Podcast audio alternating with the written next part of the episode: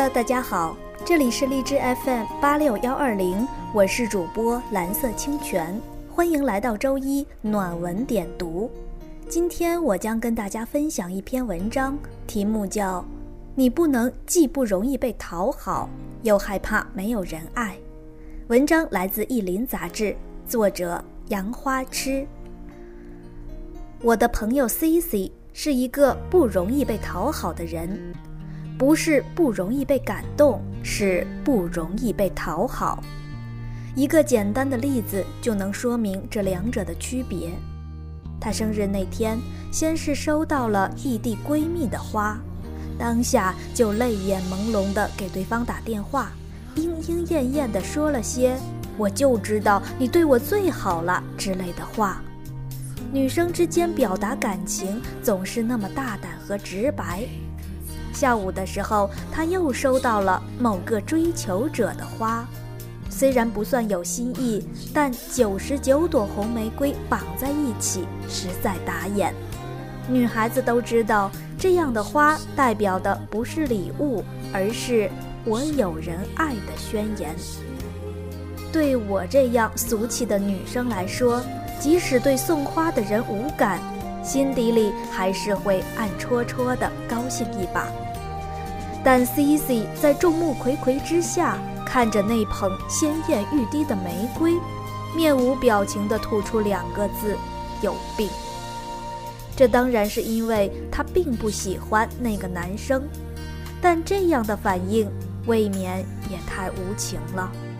C C 却很理直气壮：“闺蜜送花给我是因为爱我。”那个人送花不过是在示好，明知道他只是在示好我，我为什么要接受？我很好讨好吗？他又补充道：“我觉得像送九百九十九朵玫瑰，在楼下摆心形蜡烛，在人群聚集处呐喊告白这种事儿，真的好愚蠢。我完全不会被这种事儿感动。怎么会有那么多人觉得这是浪漫呢？这分明是绑架。”好像我不答应就多对不起他的劳师动众似的。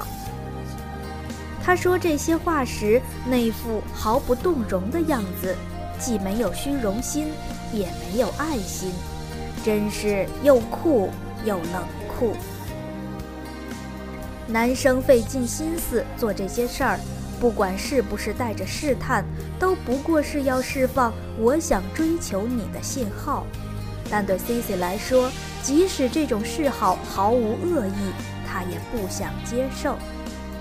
但奇怪的是，他在对感情无比苛刻的同时，又无比渴望。从好几年前，希望今年能找到男朋友，就是他雷打不动的生日愿望之一。朋友里有一对相熟的人结婚，他总会有些失落，然后念叨。我也好想结婚呢。他一直是比较克制的人，但不久前他在自己换了一次灯泡，差点摔下来之后，半开玩笑地对我说：“我那天看电视，里面的女主角醉酒后大声哭喊着，我觉得我可能一辈子都不会有人爱。”我一下子就哭了，因为我也有这样的感觉。我觉得电视里的那个女人就是几年后的我，一辈子都找不到爱的人，一个人换灯泡摔下来，死在家里都没有人知道，多恐怖啊！一般来说，对一件东西极度渴望的时候，很容易做出错误的决定，在感情里就是容易将就，但他就不。无论多么渴望爱情的光临，无论被怎样猛烈的追求，只要是他不要的，怎么都不要，咬着牙也不要。这一点我简直佩服，但也隐隐觉得担心。